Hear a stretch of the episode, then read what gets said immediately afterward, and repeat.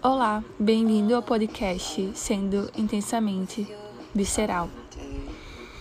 Hoje eu vou começar falando mais uma vez como uma forma de conversação sobre amores e insegurança.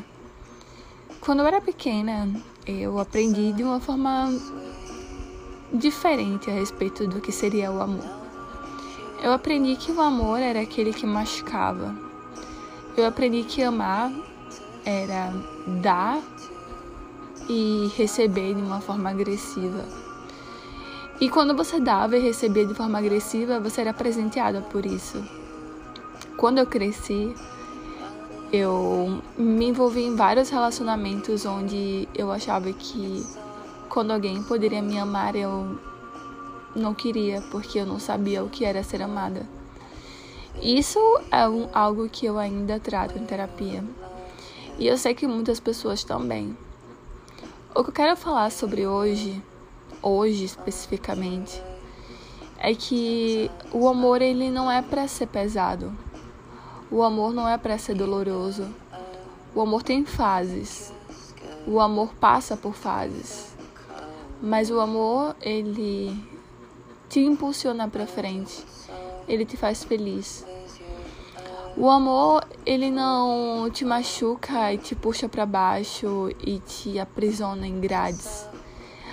O amor, ele ele foi feito para você contemplar cada parte minuciosa dele. Mas o amor também não é sobre amar o outro. O amor é sobre você se olhar no espelho se ver, se reconhecer, tocar em cada parte do seu corpo e dizer: Eu amo você. Eu amo você como jamais um dia eu amei.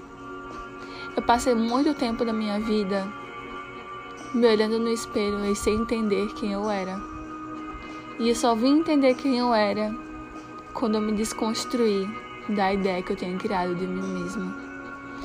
Então, quando você estiver passando por um espelho ou você arrumar para sair, passa a mão no seu rosto, observe seus detalhes.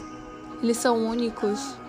Ninguém, absolutamente ninguém, tem os mesmos traços que o seu.